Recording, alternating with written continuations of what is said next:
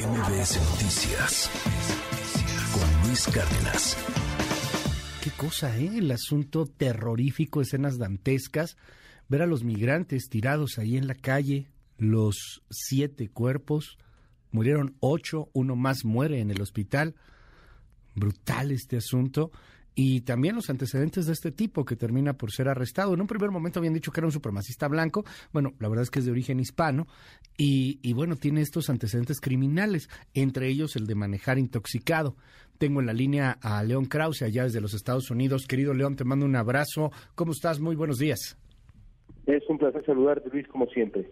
¿Qué ves en esto que ocurrió? Una tragedia, definitivamente, pero bueno, pues también que, que va exacerbando estos sentimientos antimigrante. ¿Qué, ¿Qué lees, querido León? Pues Luis, la, la, la, realidad es que en los últimos días en Estados Unidos han ocurrido eh, varios episodios, pero dos episodios en particular que pues eh, son, son alarmantes. Primero, el atropellamiento de esos migrantes venezolanos que estaban simplemente esperando ahí tranquilamente.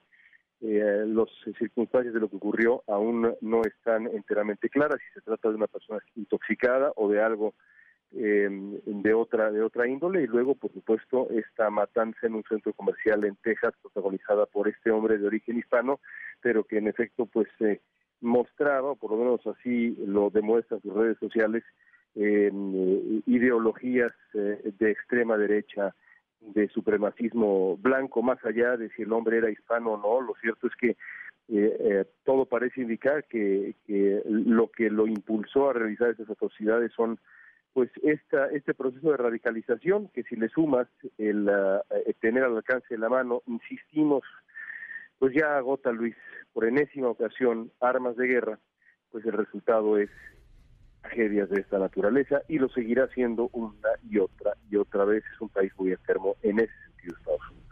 Ya agota y, mata y, genera este dolor y genera la posibilidad de, de que un día alguien pueda morir simplemente porque es parte de un fuego cruzado de o alguien loco que tomó un arma y empezó a matar. O sea, es, es, es una cosa que, que, da, que da terror, ¿no? O sea, que tengas ya una posibilidad de que esto llegue a suceder, de que en las escuelas estén debatiendo si también los maestros tendrían que portar armas, porque en una de esas está bueno sacar un arma y matar al que quiere matar a todos. O sea, una, una locura, francamente, un, un sinsentido y que continuará así porque no parece que en el Congreso vaya a cambiar la cosa.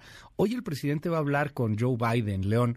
¿Qué, ¿Qué, se espera un poco? No sé si eso esté teniendo alguna repercusión o sea siquiera uno de los temas importantes en los Estados Unidos, pero hoy el presidente hablará sobre el fentanilo, sobre las armas, sobre la migración, sobre esta relación cada vez más tensa entre México y los Estados Unidos. ¿Qué se dice por allá? ¿Qué ves tú?